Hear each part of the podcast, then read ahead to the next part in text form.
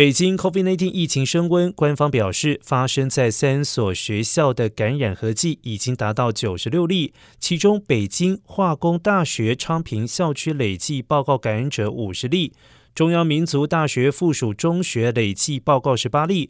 中国传媒大学累计报告二十八例。但是社会面外溢风险总体可控，当局要求十三号起需要持四十八小时核酸检测阴性证明返回工作岗位以及返回校园。